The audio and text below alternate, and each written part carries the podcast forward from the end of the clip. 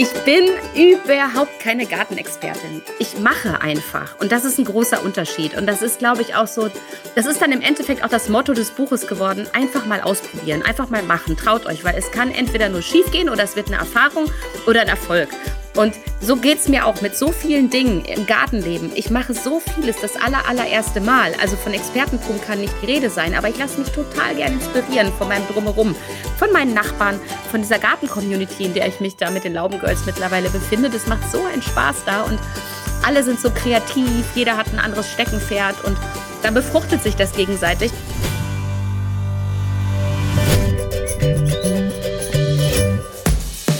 Fünf Tassen täglich. Der Chibo Podcast.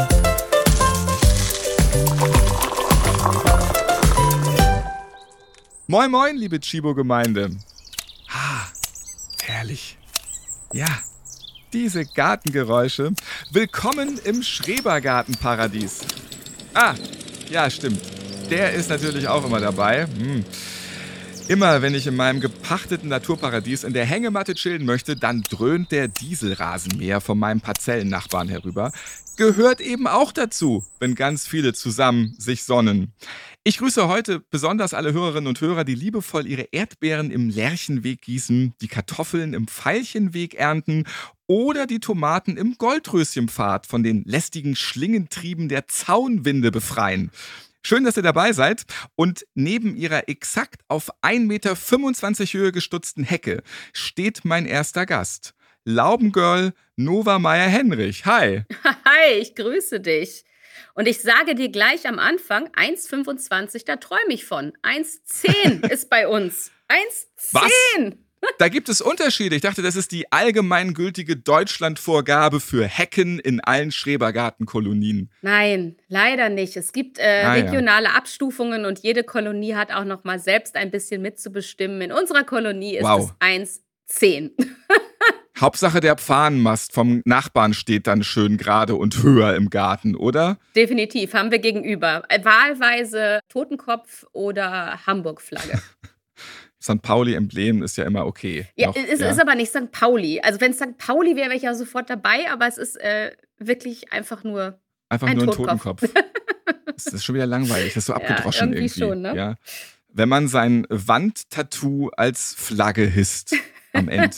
ja, ich bin ja auch Laubenbesitzer und bei uns, muss ich gestehen, jetzt bist du noch neidischer, sind diese 1,10 oder 1,25 vollkommen wurscht und egal. Dieser Rhododendron-Strauch, der bei mir schon vorher war, bevor ich den Garten hatte, der ist, glaube ich, 1,60 Meter, 1,70 Meter hoch. Also der ist wahnsinnig hoch und das juckt zum Glück niemanden.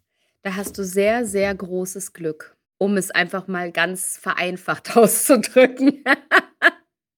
Wie oft musst du denn deine Hecke dann ähm, immer runterputzen? Weil nach ein paar Tagen geben die ja schon ordentlich Gas, die Pflanzen. Ja, das stimmt schon. Also es gibt ja gewisse Zeiten, in denen darfst du gar nicht Hecke schneiden, weil es die Brutzeit der Vögel ist. Das heißt, du hast ja eh nur gewisse Fenster, in denen du die Hecke schneiden darfst. Und sobald die Zeit beginnt, äh, beginnt bei uns in der Laubenkolonie der Run auf die Grünschnitttonnen. Wir haben nämlich nur zwei davon und die werden nur alle zwei Wochen geleert. Das heißt, wer nicht schnell genug am ersten Tag Hecke schneidet und alles da schnell hinbefördert, muss zwei Wochen warten oder im Zweifelsfall vier Wochen, bis sein Kram da wieder reinpasst. Und so lange türmt sich das dann alles auf der eigenen Parzelle.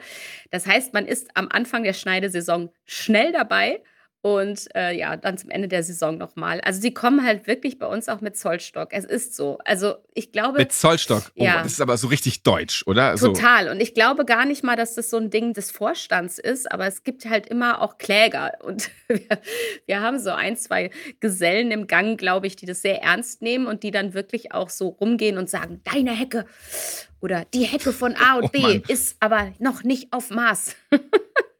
Und da könnt ihr euch nicht einigen, zum Beispiel, hey, meine Hecke ist zwar höher, aber wenn ich noch dreimal mehr deinen Rauch vom Grill ertragen muss, dann komme ich aber rüber. Nee, es ist ja eine einheitliche Regelung. Also ganz ehrlich, ich finde es ja auch gar nicht so dramatisch, äh, gewisse Regeln zu haben im Schrebergarten, wenn man vor allen Dingen sich ein bisschen dann auch vor Augen führt, was eigentlich dahinter steckt und warum es diese Regeln gibt. Also diese Sache mit der Hecke hat ja eigentlich einen ganz schönen Ursprung, dass man sagt, Schrebergärtenkolonien sind öffentlicher Grund. Diese Gärten sollen dazu dienen, dass Menschen in ihnen Lust wandeln.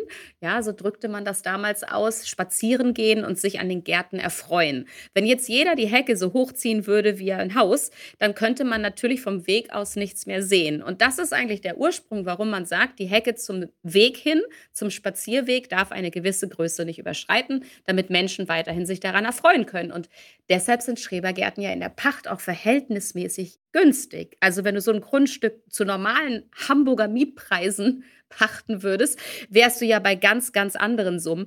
Also ich finde, wenn man immer so ein bisschen überlegt, warum eigentlich diese Regel, und das hat schon irgendwo alles so seinen Ursprung, dann finde ich es schon gar nicht mehr so schlimm. Und in der zweiten Reihe darfst du ja so hochpflanzen, wie du willst. Und da steht unser Bambus und der gibt ganz gut das.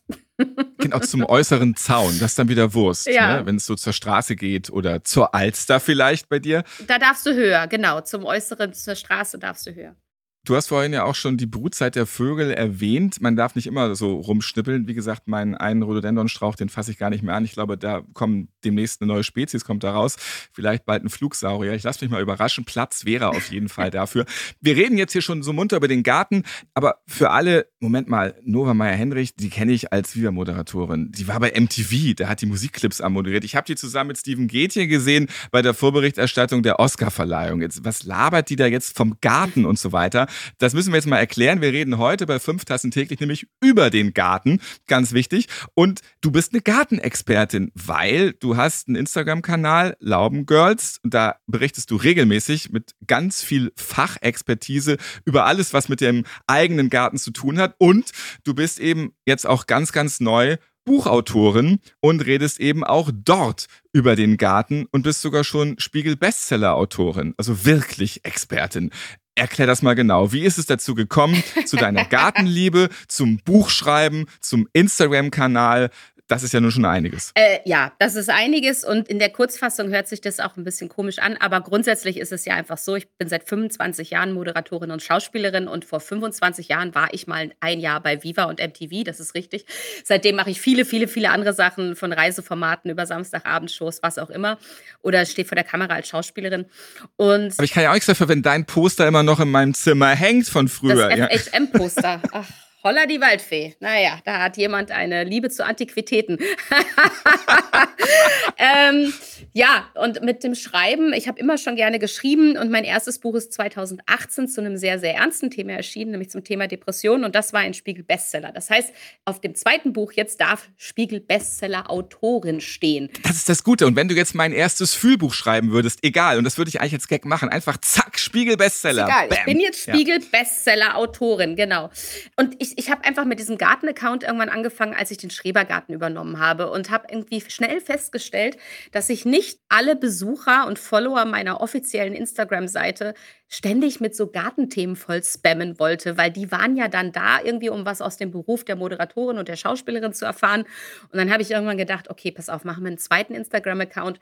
Laubengirls. So. Und alle, die Bock haben auf Grün, können ja damit rüberkommen und der Rest bleibt verschont. Ihr müsst nichts über Kellerasseln und äh, Kohlweißlingraupen erfahren, wenn ihr nicht wollt. Und das hat einfach so einen Spaß gemacht, dass halt äh, anscheinend Verlage das auch bemerkt haben. Und dann haben die lange versucht, mich zu überreden. Und ich habe immer Nein gesagt, weil ich bin eben keine Expertin. Und da möchte ich dir ganz vehement widersprechen. Mach es. Ich bin überhaupt keine Gartenexpertin. Ich mache einfach. Und das ist ein großer Unterschied. Und das ist, glaube ich, auch so, das ist dann im Endeffekt auch das Motto des Buches geworden. Einfach mal ausprobieren, einfach mal machen. Traut euch, weil es kann entweder nur schief gehen oder es wird eine Erfahrung oder ein Erfolg. Und so geht es mir auch mit so vielen Dingen im Gartenleben. Ich mache so vieles das aller, allererste Mal. Also von Expertentum kann nicht die Rede sein, aber ich lasse mich total gern inspirieren von meinem Drumherum, von meinen Nachbarn, von dieser Garten-Community, in der ich mich da mit den Laubengirls mittlerweile befinde. Das macht so einen Spaß da und alle sind so kreativ, jeder hat ein anderes Steckenpferd und dann befruchtet sich das gegenseitig und das Buch heißt nicht umsonst Abenteuer Schrebergarten, endlich Laubengirl, weil es ist ein Abenteuer. Es ist ein tägliches Abenteuer. Und ich habe dann auch ganz viele andere Instagram-Accounts äh, gebeten, kleine Gastbeiträge zu schreiben über ihr Steckenpferd, über ihr liebstes Gartenthema. Und so ist dann Schuh draus geworden. Und ich habe aber dem Verlag gesagt, ihr dürft auf keinen Fall behaupten, dass es ein Ratgeber ist. Weil ich, Dann nagelt man dich auch fest. Ja, weil es. Die Nova hat gesagt, wenn die Erdbeere einen ja. halben Meter neben. Ne? Also ich versuche natürlich, es gibt viele Tipps in dem Buch und es gibt viele Ratschläge und es gibt vor allen Dingen aber Erfahrungsberichte. Also man kann mich im Endeffekt durch mein Abenteuer Schrebergarten durch das Jahr ein bisschen begleiten und viele andere Gartenbesitzer auch. Es sind Rezepte drin und Bautipps und das Gartenjahr, was so wichtig ist und was nicht. Also das hat schon alles Hand und Fuß, aber trotzdem, es gibt Experten dafür und es gibt mich die einfach sagt, wie sie auch mal gnadenlos scheitert zwischendurch. Und ich glaube, das ist auch ganz wichtig, weil sonst ist der Druck so verdammt hoch. Ich glaube, das geht bei Kochbüchern auch jedem so. Ich kaufe mir deshalb lieber ein Jamie Oliver Buch, der sagt, ja, und wenn du das Werkzeug nicht hast, haust du mit der Hand drauf.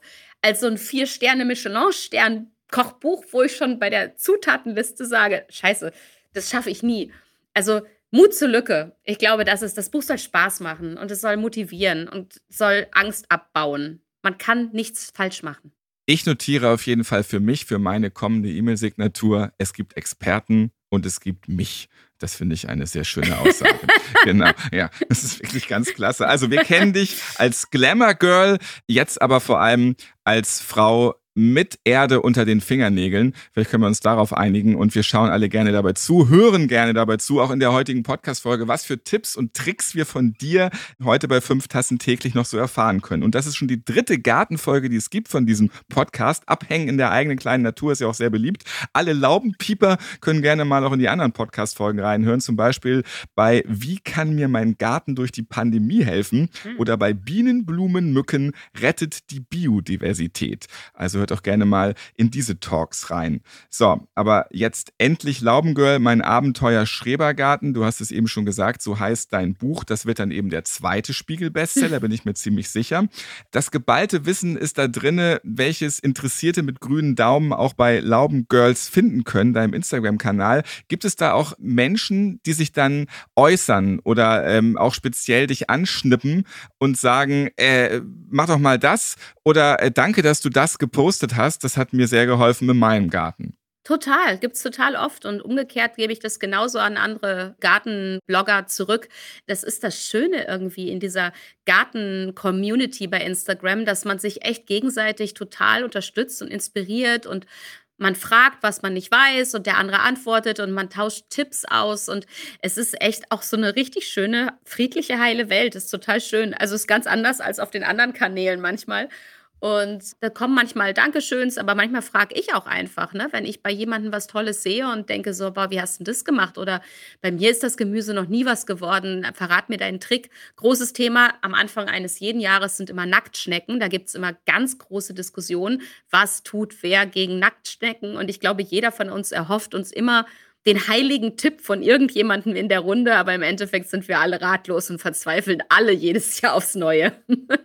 Genau, dann freust du dich, boah, äh, letzten beiden Jahre haben die Schnecken bei mir immer alles weggesäbelt, was irgendwie salatmäßig war oder nach Erdbeeren aussah und äh, du traust der Sache hinterher. Und dann gibt's im nächsten Jahr eine ganz andere Überraschung, weil dann futtern auf einmal die Wespen deine Zwetschgen weg. Und du oh, sagst so, nein, ja. wo sind die Schnecken? Ich möchte wieder die Schnecken.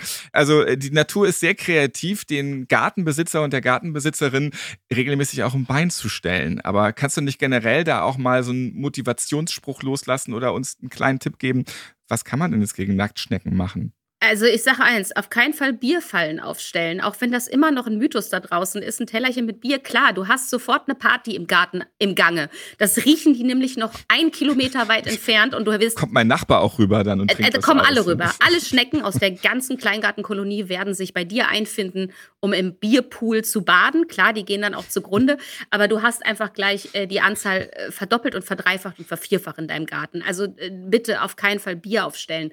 Ich habe es mit Kupferband Kupferband versucht. Das hat bei uns leider nicht so wirklich geholfen. Ich kenne aber andere, die da total gut mit klarkommen, Kupferband um die Hochbeete zu kleben weil die äh, Schnecken da ungern drüber glitschen.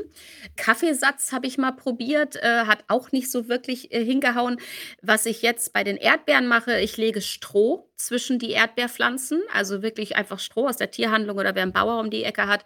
Das mögen die nicht so gerne, das finden die unangenehm, da drüber zu kriechen und es hat auch noch den Vorteil, dass die Erdbeeren auf dem Stroh aufliegen, also dann auch nicht auf der nassen Erde und so schnell wegfaulen. Also sie liegen. Ich muss da mal ganz kurz reinlanzen, weil ich da auch so ein Wissen ja. habe. Das darf aber dann kein Stroh sein, was Futterstroh ist, weil das lockt sonst wieder Ratten an. Das kann gut sein. Also das weiß ich zum Beispiel jetzt nicht. Ich habe meins wirklich, weil kein Bauer in der Nähe war. Ich brauchte eine kleine Menge, nur bin in die Tierhandlung gesehen. Und das war so Stroh, was du sonst reintust in so Käfige und so. Ne? Also so Einstreustroh. Perfekt. Das ja. funktioniert bei den Erdbeeren ganz gut. Und ich bin ganz ehrlich, im Hochbeet ist bei mir schon ab und zu auch mal ein Schneckenkorn am Start. Äh, von einer Biofirma, also ungiftig für andere Insekten. Das war mir wichtig, ungiftig für Kinder im Garten, weil wir haben ja unseren Laubenboy darum laufen und andere Kinder zu Besuch. Also das war wichtig. Ich weiß, es ist nicht die optimalste Lösung, aber ich hatte wirklich einfach komplett nackte Hochbeete und alles andere ausprobiert. Das heißt, ab und zu streue ich ein ganz kleines bisschen Schneckenkorn dazwischen. Nackte Nacktschneckenhochbeete. Ja. ja, ich habe auch die Erfahrung mit Schneckenkorn gemacht, das fressen dann gerne Mäuse und die leben damit auch perfekt weiter. Die fressen es einfach gerne. Ja, okay. Also das habe ich zum Glück noch nicht beobachtet, aber solange es ihnen nicht wehtut, ist es sehr gut, weil das ist mir immer wichtig, dass draufsteht, kann nicht für andere Lebewesen gefährlich werden, weil das will ja auch keiner im Garten. Du hast eben den Kaffeesatz angesprochen und das ist ja auch der Podcast, ja. der Kaffeeliebe mit Nachhaltigkeit ja. verbindet. Also wir streichen ganz schnell dieses Schneckenkorn. Was für Kaffee kommt denn so mal in deine Tasse und ja, wie viel trinkst du am Tag? Schaffst du den Podcast-Titel? Ich schaffe ihn auf jeden Fall und ich schaffe ihn schon vor dem Zeitpunkt, an dem ich morgens das Haus verlasse. Ich male frisch morgens meine Bohnen. Ich habe eine richtig schöne Maschine, die frisch malt und meine fünf, sechs Tassen, bevor ich aus dem Haus gehe, sind Pflicht. Ich habe ja auch einen Van. Ich bin ja so ein Outdoor-Mädchen. Ich bin ja mit meinem Kastenwagen, mit meinem Camper-Van auch unterwegs, komme gerade aus Skandinavien wieder. Und da war es natürlich auch, die erste Amtshandlung war eine Kaffeemaschine anzuschaffen für den Van. Das war ganz wichtig. Und wer ein bisschen Camping-Erfahrung hat, weiß, die Dinger brauchen ja dann 220 Volt. Ich bin aber ja jemand, der wirklich viel gerne in der Natur steht. So, das heißt, ich habe mein Campervan sofort umbauen lassen und einen Wechselrichter einbauen lassen, nur damit diese Kaffeemaschine funktioniert, wenn ich in der Natur stehe, damit ich morgens aufstehen kann und meine vier, fünf Tassen Kaffee kriege, auch wenn keine Steckdose in der Nähe ist. Ich höre raus, Kaffee ist für dich überlebenswichtig. Total. Da muss man umbauen. Ja. Ich habe seit sechs Jahren einen Strebergarten, wie ich so schön sage. Wer jetzt auch so einen kleinen Schrebergarten besitzen möchte, wie kann dieses Abenteuer beginnen, Nova? Weil gerade seit der Pandemie nun alle irgendwie festgestellt haben, mhm. boah, falls es mal wieder einen Lockdown gibt oder man nirgendwo hinreisen kann, so das eigene Grün unter den Füßen ist gar nicht mal so verkehrt. Die Wartelisten werden immer länger. Das stimmt. Deshalb habe ich auch im Buch genau damit angefangen. Ne? Wie fängt man dieses Abenteuer eigentlich an und was gibt es für Möglichkeiten? Und habe ein bisschen erklärt, wie wir es gemacht haben. Wir haben uns nämlich ganz klassisch beworben. Und auch in unserer Kolonie war eine lange Warteliste. Wir haben nur, ich sage wirklich nur, anderthalb Jahre gewartet, bis uns eine Parzelle angeboten wurde. Das ist mittlerweile leider in den Großstädten noch mal wieder ein anderes Bild. Also einige Gärten, die meisten, haben die Wartelisten geschlossen einfach, weil sie gesagt haben, wir haben da 100 Bewerber draufstehen. Es dauert 30 Jahre, bis die überhaupt einen Garten kriegen. Ich habe da kann man sich selbst schon einkompostieren dann vielleicht dann. Ja, vielleicht. Also es ist trotzdem so. Sympathie ist immer von Vorteil. So. Und ich sage immer so, eine Bewerbung schadet nie. Guckt euch um, was habt ihr für Kleingartenanlagen in der Nähe? Bewerbt euch in mehreren Anlagen. Seid offen, erzählt was von euch, legt ein Foto bei. Oder ein FHM-Poster, je nachdem, was man so Ich glaube, hat. das wäre für eine Gartenbewerbung genau das Falsche. ähm, aber ich glaube, das hilft. Und ich glaube, was ich auch merke, ist, das hilft, wenn man sich vorher schon ein bisschen in seiner Wunschanlage einbringt. Man kann ja passives Mitglied werden, in jeder Anlage auch und dann schon mal an den Gemeinschaftstagen teilnimmt, an Veranstaltungen. Manchmal gibt es Gärten, die suchen jemanden zum Mitgärtnern. Also ich habe zum Beispiel bei mir nebenan in der Parzelle einen Imker, der auch erst seit ein paar Jahren die eigene Parzelle hat und der hat vorher drei, vier Jahre mitgegärtnert auf einer Parzelle bei einer älteren Dame, die das alles nicht mehr so alleine geschafft hat. Also er hat sich beworben, ein eigener Garten war noch nicht frei und dann hat, wurde er gefragt, haben Sie denn Lust, da mitzugärtnern? Also es gibt so kleine Tricks und wenn man dann einmal schon mal in der Kolonie aktiv ist, ich glaube, glaube, dass man dann auch auf der Warteliste so ein bisschen, ja, ich weiß nicht, ob vorgewunken wird, aber ich glaube, wenn man sich kennt und man weiß, was derjenige einbringt, dann ist das immer von Vorteil. Und ich habe auch gehört, in ländlichen Gegenden ist es gar nicht so schwierig. Also viele haben mir geschrieben, bei uns steht total viel leer. Also gerade in den neuen Bundesländern, also da habe ich ganz viel Feedback bekommen, dass da super viel leer steht und eigentlich die Gärten total einfach zu bekommen sind. Aber in Ballungsgebieten ist es natürlich schwierig. Aber ich sage immer so, wer sich nicht bewirbt oder wer es nicht versucht, der hat auf keinen Fall Erfolg. Man muss alles versuchen und einfach Gas geben. Und manchmal ist das Glück ja auch auf der Seite. Ich kann es bestätigen, wir sind damals auch mit in eine Gartenkolonie reingegangen, wo es schon mit Gartenbenutzer und Benutzerinnen gab. Und ähm, am Ende sind wir alleine übrig geblieben.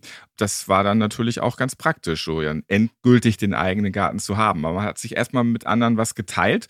Und das ist, glaube ich, auf jeden Fall ein wirklich sehr, sehr guter Trick ist vor allen Dingen auch, glaube ich, gar nicht so verkehrt, weil ich glaube, ganz viele unterschätzen den Arbeitsaufwand, den so ein Garten auch macht. Also Absolut. auch jetzt bei dem Wetter. Ich bin echt jeden Tag da, den ich in Hamburg bin. Also man muss gießen, man muss zurückschneiden, man muss machen. Also es braucht einfach viel Pflege. Es ist viele, viele Stunden. Und wenn man erstmal so ein bisschen da mitgärtnert, kann man da mal so ein bisschen reinschnuppern, ob man das wirklich auf sich nehmen möchte, sage ich jetzt mal so. Weil ich habe auch schon einige gesehen, die nach einem Jahr wieder was abgegeben haben, weil sie gesagt haben, puh, das habe ich mir nicht so arbeitsintensiv vorgestellt. Deswegen sind damals die anderen auch rausgegangen. Und jetzt hm. kommen wir auch schon zu den Regeln und Vorschriften. Also Stichwort Zollstock Günther, über den haben wir vorhin schon gesprochen. Aber äh, es gibt ja noch mehr Regeln und Vorschriften. Das soll jetzt nicht abschrecken, aber vielleicht kannst du mal so ein paar erzählen. Was muss man da so beherzigen? Äh, weil einfach nur in den Garten kommen, hm. äh, Hängematte aufspannen und den ganzen Tag rumdösen ist ja auch nicht. Es gibt ja so Verpflichtungen in so einer Gartenkolonie. Ja, das stimmt. Es gibt das deutsche Kleingartengesetz. Das ist ja alles in Deutschland irgendwie geregelt.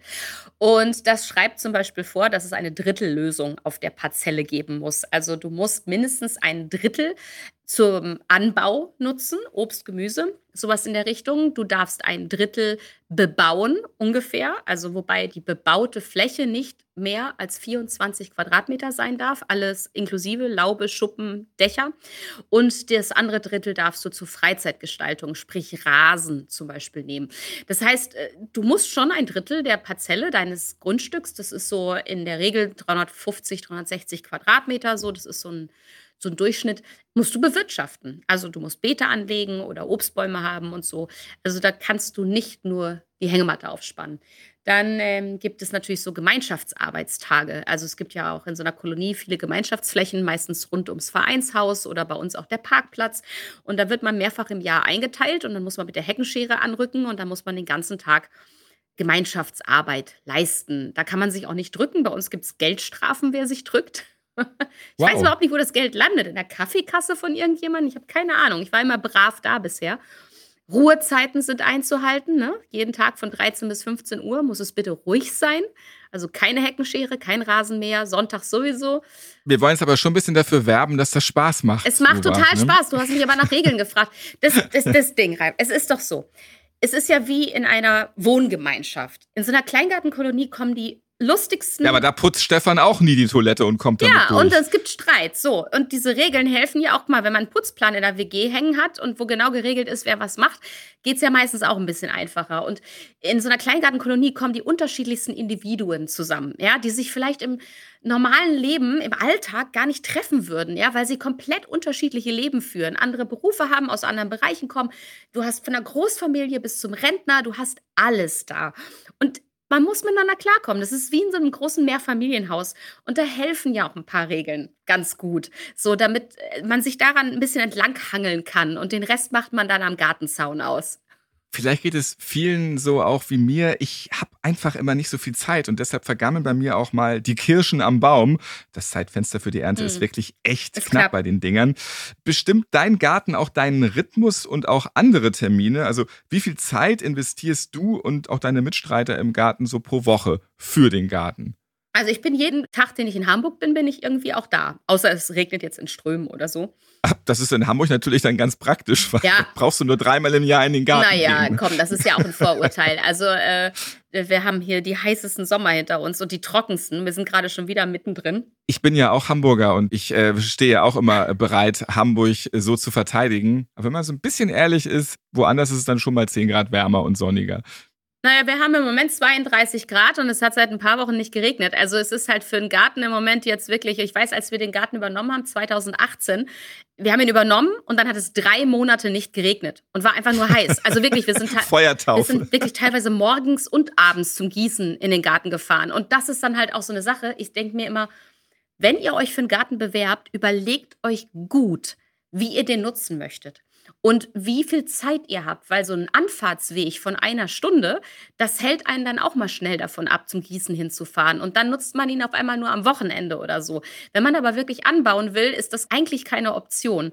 Und ich kann mein Leben nicht nach dem Garten ausrichten, aber es kommt oft genug vor, dass ich dann manchmal abends um 20, 21 Uhr nach einer Woche Dreh wieder in Hamburg ankomme und nicht nach Hause fahre, sondern vom Flughafen zuerst in den Garten, weil ich weiß, der hat seit vier Tagen kein Wasser gehabt.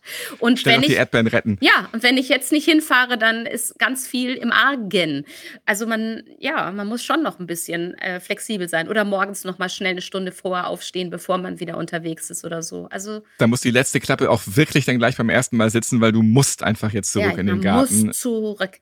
Naja, es ist schon ein bisschen Arbeit. Es ist okay, aber ich mag das sehr. Ich, ich, ich erde mich da im wahrsten Sinne des Wortes.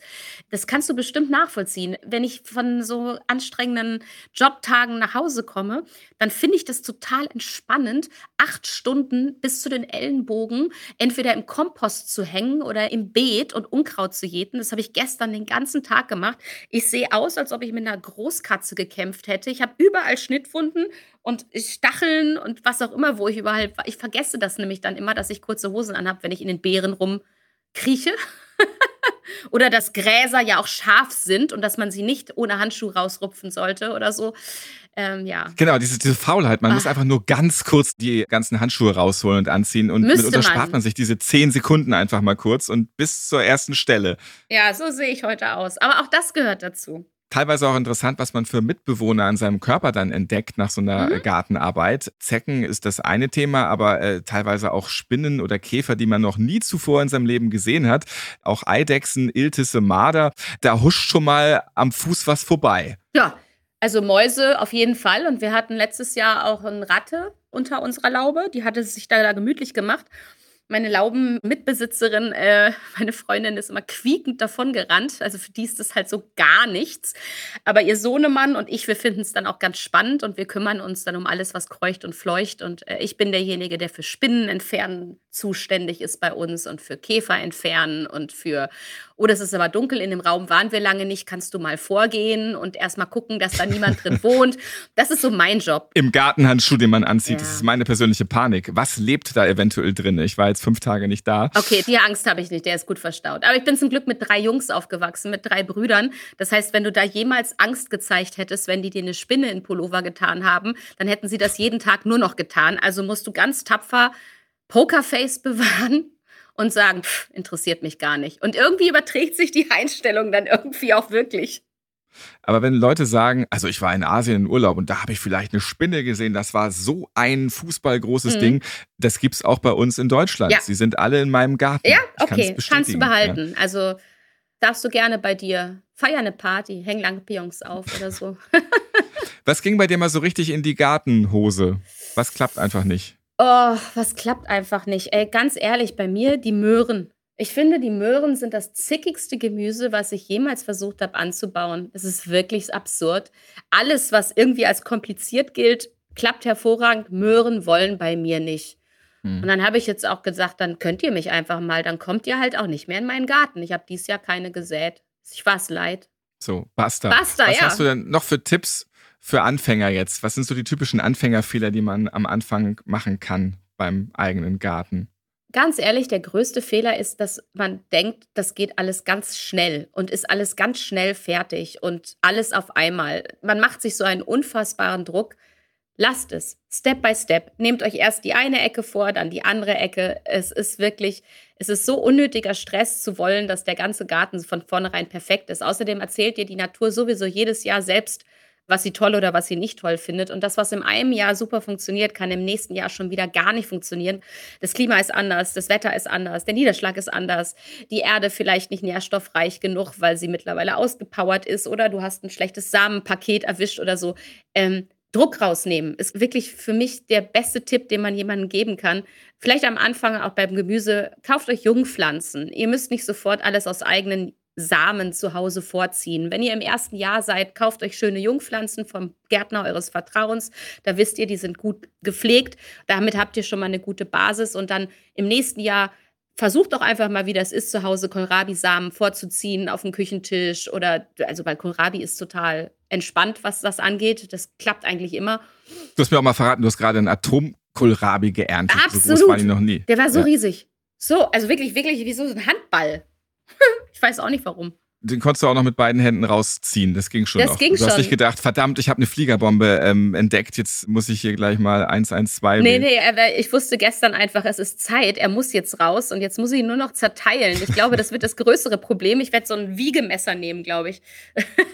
Kurz mal bei der Käsetheke ausleihen. Es geht alles. Das kriegst du durch. Geht schon. Es entwickeln sich ja auch Freundschaften im Garten. Also wir haben vorhin schon von dir gehört, äh, der Imker nebenan. Herr Biene. Der ist da, ist ja auch voll praktisch auf jeden Fall, dass man auf einmal dann so frischen Honig mal probieren darf. Das geht bestimmt bei deinem Nachbarn, oder? Das geht total. Und vor allen Dingen, äh, das sind so zwei Jungs und die haben vor ein paar Jahren erst damit angefangen mit dem Imkern und haben jetzt Bienen überall in der Stadt verteilt, unter anderem im Garten nebenan. Und äh, haben ein kleines Start-up, Herr Biene heißen die, und äh, machen Honig und Honigpralinen und Wachstücher und all sowas. Und das Schöne ist, dass wir alles hautnah mitbekommen nebenan. Also wir wissen genau, wo unser Honig herkommt. Und für unseren Laubenboy, der ist ja mittlerweile, ist er jetzt sieben, der kriegt dann immer so eine Kinderkutte an und darf dann halt mithelfen, die Waben rauszuholen und die Königin zu suchen. Und all sowas ist natürlich für Kinder unfassbar spannend. Und na klar, wir können alles probieren. Alles, was, was neu von Herr Biene gemacht wird oder der neue Honig oder die Praline oder so, das landet erstmal bei uns. Honiglikör neuerdings auch. Das heißt, zum Sonnenuntergang bringen wir jetzt das Bierchen mit und er bringt den Honiglikör mit. Das ist gut. Deinen äh, verkleideten, unter Schutzanzug geparkten Laubenboy habe ich auch auf deinem Instagram-Kanal Laubengirls gesehen. Da Ja. sieht man auch voll, wie der Junge da wirklich begeistert, obwohl ja alles zugehängt ist. Und man sieht diese Begeisterung wirklich, wie er dann diese Waben festhalten darf und so. Ist sehr spannend. Also man sieht das. Ja, und der Imker hat auch im Buch, hat er, äh, ich habe ihn gebeten, auch einen Gastbeitrag zu schreiben über Imkern im Schrebergarten, weil das ja auch wirklich so ein Trend ist. Und äh, da war ich sehr dankbar, dass er uns da hat ein bisschen reinblicken lassen. Weil ich glaube, das ist sowas, was ganz viele interessiert mittlerweile. So auch wir gärtnern dadurch bienenfreundlicher. Also weil wir natürlich auch total viel gelernt haben von ihm. Also wir fragen dann, hey, was, was für Blumen wären denn gut? Was mögen denn die Bienen? Was brauchen die denn für den Honig und so? Welche Pflanzen sind nicht so insekten- und bienenfreundlich? Also man lernt ja auch viel. Das ist so ein bisschen wie damals Sachkundeunterricht in der Grundschule. Kommen wir jetzt mal zu den Draußenmöbeln und dazu holen wir uns eine Expertin dazu, nämlich Maike von Chibo, die genau weiß, was hier denn jetzt so die Trends sind in diesem Jahr. Sie sieht man neuerdings auch nur mit bildhübschen Blütenhandschuhen und stattlicher Schaufel in der Hand. Garten-Greenhorn Maike Wandel. Hallo, grüße dich. Hallo. Du stutzt jetzt auch regelmäßig deine Gräser in der Gartenkolonie. Du hast jetzt auch ganz frischen Garten, richtig? Ja, das stimmt. Also ich habe jetzt einige Jahre in einer Hamburger Stadtwohnung ohne Balkon gewohnt. Und äh, mein Freund und ich haben uns jetzt ein Haus mit Garten gekauft und ja, freue mich sehr darauf, im Garten an den Start zu gehen und Blumen zu pflanzen, auch Gemüse zu pflanzen. Genau. Mit Nova haben wir schon einiges gehört, was man im Garten so machen kann. Jetzt kommen wir mal zu den Draußenmöbeln. Maike, du kennst wirklich alle Gartentrends, bist auf jeder Messe und gerade während der Pandemie, da haben sehr, sehr viele ihre Gärten und Balkons ganz schön aufgemotzt. Was ist aktuell so angesagt im Garten auf dem Balkon und was kommen noch so für Trends? Ja, also in den letzten zwei Jahren würde ich sagen, ist ein Riesentrend, den wir gesehen haben und der sich auch immer weiterentwickelt, das Thema Indoor goes Outdoor. Also mein Outdoor-Wohnzimmer, meine Outdoor-Küche. Was ich jetzt auch gerade gelesen habe, ist das Thema mein Outdoor-Bad. Da geht es eben ganz viel um ja sehr wohnliche Möbel, sehr wohnliche Stoffe, Kissen, Decken, Teppiche, Outdoor-Leuchten, die eben auch sehr an Indoor-Leuchten erinnern. Also ich gestalte mir quasi den Outdoor-Bereich als eine Erweiterung des Indoor-Bereichs. Und dieser Trend, den sehen wir weiterhin, der wird weiterhin viel gezeigt, wird viel gesehen und entwickelt sich jetzt auch weiter in die nächsten Jahre. Das drinnen kommt nach draußen, das finde ich ja sehr spannend. Ist es auch wahr, dass nach der Outdoor-Küche nun auch das Outdoor-Bad kommt? Also wie muss ich mir das vorstellen? Holzfass als Badewanne im Freien? Muss ich Angst haben, dass ich künftige Nachbarn in meiner Gartenlaube künftig nackig erlebe? Was noch 2022? ja, also das Outdoor-Bad, das nehme ich aktuell peripher eher noch wahr als Trend. Und ich würde sagen, es ist so ein bisschen die Fortsetzung der Outdoor-Küche, wo wir ja auch schon sehen, dass ähm, die Leute sich wirkliche Küchen inklusive Kochfeldern und Spülbecken einrichten. Und so stellt man sich auch aktuell das eventuelle Outdoor-Bad vor. Ne? Also, dass man dort dann vielleicht ein Waschbecken findet, tatsächlich vielleicht eine Badewanne. Das Thema Outdoor-Dusche ist bereits präsent. Ich würde sagen, vor allem bei denen, die auch eventuell einen Pool haben aber so richtig konkret umreißen und als großen Trend sehe ich das Outdoor-Badezimmer noch nicht. Nur einfach das Thema Indoor groß Outdoor bleibt da und wie gesagt, Thema Outdoor-Bad wird leise besprochen, nehme ich peripher wahr. Sagt die Produktmanagerin für Gartenmöbel bei Chibo, Maike Wandel. Vielen Dank. Das war sehr interessant, die Trends der Gartenmöbel aus erster Hand von Maike. Wir reden jetzt noch weiter über die Draußenmöbel, Nova. Du machst ja auch das selbst. Also du hast so eine Heimwerkerleidenschaft mhm. bei dir entdeckt und hast sogar eine eigene Terrasse zusammengezimmert. Und das macht man ja nicht mal eben in fünf Minuten und ähm, mit drei Brettern Holz, die man sich vom Baumarkt holt. Nee, das stimmt. Aber das ist ja auch ein Prozess gewesen. Also die Terrasse habe ich letztes Jahr erst gebaut mit der Pergola. Das war ein lang gehegtes Projekt und ja, das hat also fünf Jahre gedauert, ne, die wir die Parzelle hatten. Ne? Aber erst habe ich ein Palettensofa gebaut, damit wir auch wirklich, apropos Möbel, damit wir eine richtig schöne große Sitzlandschaft haben für unsere Freunde. Und ich zimmer einfach unfassbar gerne. Ich habe auch die ganze Laube entkernt und vier Schichten Tapete runter und den Fußboden abgezogen und also von außen abgeschliffen, neu gemacht. Also wir haben wirklich gebaut wie die Weltmeister und Pergola und Terrasse war immer Thema. Und dann war es äh, letztes Jahr dann endlich soweit und ich bin froh, dass wir es noch umgesetzt haben, weil die Holzpreise sind ja so seitdem durch die Decke gegangen. Und das war dann auch echt total spannend, weil habe ich natürlich auch noch nicht gemacht. Ne? Also ich hole mir dann aber auch immer Expertenwissen dazu. Also ich lasse mir das erklären. Ich ähm, bin dann auch total wissbegierig und äh, lasse mich einführen und dann will ich aber auch machen. So, und dann haben wir uns für eine WPC-Terrasse entschieden. Ja, und haben die gebaut und eine schöne Pergola und mittlerweile rankt sogar mein eigener Wein an dieser Pergola. Das ist total schön. Ach schön, dann diese Weintrauben, die dann irgendwann im Herbst dann so weit sind. Man sieht, wie sie so klein sind. Sie sind dann schon eine richtige Traube. Man freut sich, indem man immer drauf guckt. Bald sind sie so weit. Ja, bald sind sie soweit. Und ich meine, ich weiß gar nicht, ob du das weißt, aber ich habe ja meinen eigenen Wein rausgebracht dieses Jahr. Also ich nee, habe das wirklich, ich doch nicht. Ja, ich habe wirklich Corona wirklich auch dazu genutzt, endlich meinen absoluten Traum, den ich seit so vielen Jahren habe, mit meinem Lieblingswinzer endlich meinen eigenen Wein zu machen. Und in Corona war endlich Zeit. Ich bin alle vier Wochen in die Pfalz runter, habe jeden Arbeitsschritt mitgemacht am Weinberg und alles. Und der ist jetzt im Frühjahr rausgekommen. Summersault heißt er. Und ich habe symbolisch vom Weinberg drei Weinreben mit nach Hamburg genommen und habe sie wirklich an diese Pergola gepflanzt. Das heißt, diese Weinreben, die da jetzt hochgehen, das sind meine Trauben, aus denen praktisch der Wein sozusagen gekeltert wurde. Also es ist auch irgendwie voll schön. Ich stehe so auf Symbole und Sachen, die sich verbinden. Ja, es hört sich gut an. Also auf jeden Fall auch das gemacht. Instagram-Kanal, Buch, Wein. Was kommt als nächstes, Nova? Keine Ahnung, ich weiß nicht. Also ganz ehrlich, ich würde mich freuen, wenn nach Corona wieder ein bisschen ähm, Ruhe in unsere Branche einkehrt. Also das wirst du wahrscheinlich auch mitgekriegt haben, dass Künstler oder Leute, die vor der Kamera standen und so, das war ganz schön hart die letzten drei Jahre. Da ist, glaube ich, so ziemlich alles ausgefallen, was sonst unseren Beruf ausmacht. Wir haben auch ausführlich in diesem Podcast darüber berichtet und wir haben auch schon andere äh, Promis und Persönlichkeiten kennengelernt, die mal andere Wege eingeschlagen haben in dieser Zeit, ja. Genau, man muss einfach kreativ sein und dadurch entstehen dann so Sachen wie zum Beispiel, man hat auf einmal einmal Zeit, noch ein Buch zu schreiben oder man hat Zeit, ein Traumprojekt wie das mit dem Wein oder auch mein Campervan ist auch so ein Traum, den ich mir erfüllt habe in Corona, weil ich gesagt habe, okay, jetzt ist Zeit, dafür äh, on Tour zu gehen und das Ding liebevoll fertig zu machen und einzurichten.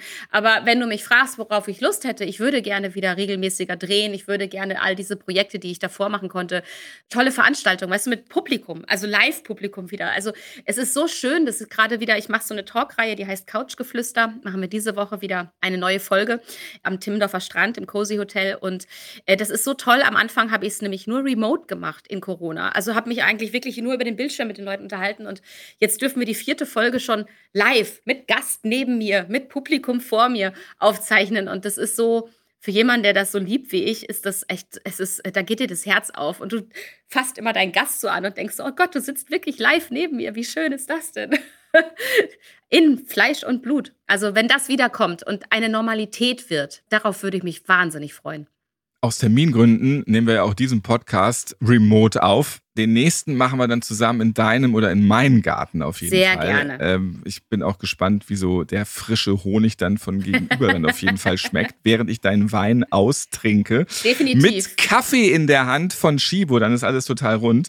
Und wenn es mal beschissen läuft, das ist in der Pandemie durchaus hier und da passiert, dann baut man sich halt einfach sein eigenes Outdoor-Klo. Oder Nova? Ja. Darüber müssen wir auch noch sprechen. Du hast dir selbst deinen gekachelten Bereich zusammengekachelt. Naja, ich meine, wenn du so eine Laube übernimmst, musst du natürlich auch ein stilles Örtchen bauen. Es ist ja völlig klar, wenn du vor allen Dingen auch Freunde motivieren möchtest, den ganzen Tag bei dir im Garten zu verbringen. Also der Kleine, der stellt sich nochmal in die Hecke, ja, und ne, lässt der Natur seinen Lauf. Aber das machen wir dann Erwachsene. Nicht nur der Kleine, wenn es kein Klo gibt, dann kann man doch mal so heimlich, wenn die Nachbarin nicht guckt, mal so vielleicht in. Ja, die Jungs, gut. Aber ich habe ja dann auch weibliche Freunde. So, auf jeden Fall ist ein Klo, ist echt die erste Amtshandlung gewesen. Und dann habe ich uns ein Kompostklo gebaut hatte ich ja vorher auch noch nie gemacht. Also es gibt bestimmt schönere, aber ich finde dafür, also im Vergleich zu dem, was vorher in dieser Laube existiert hat, ist das jetzt ein Palast.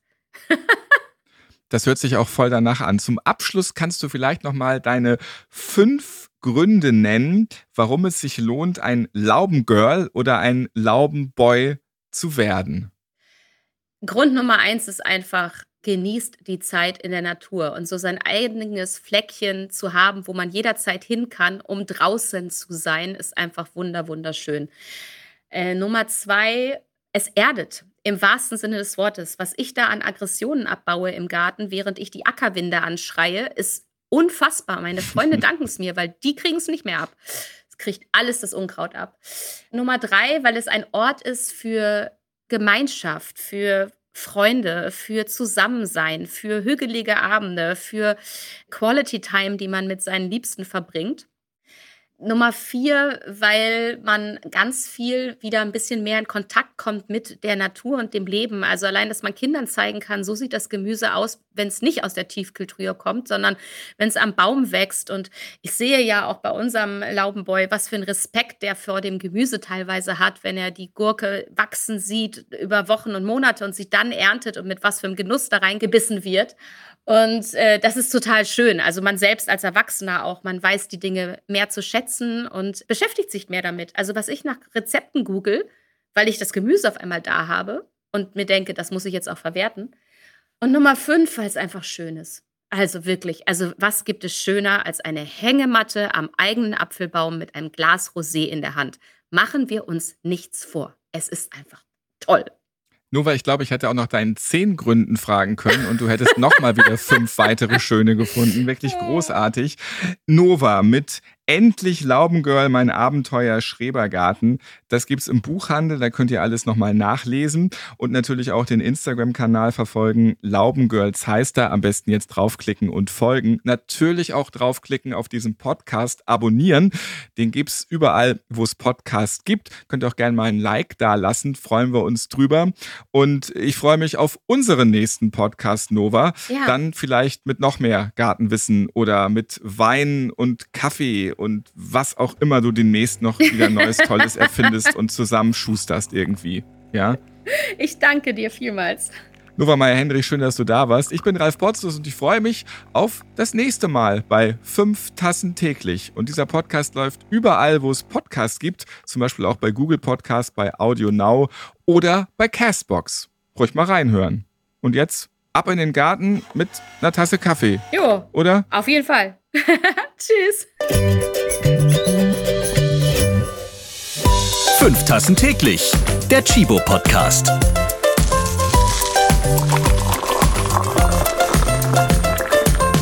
Ihr habt Fragen oder Anregungen zu dieser Podcast-Folge? Wir freuen uns auf eure E-Mail an podcast.chibo.de.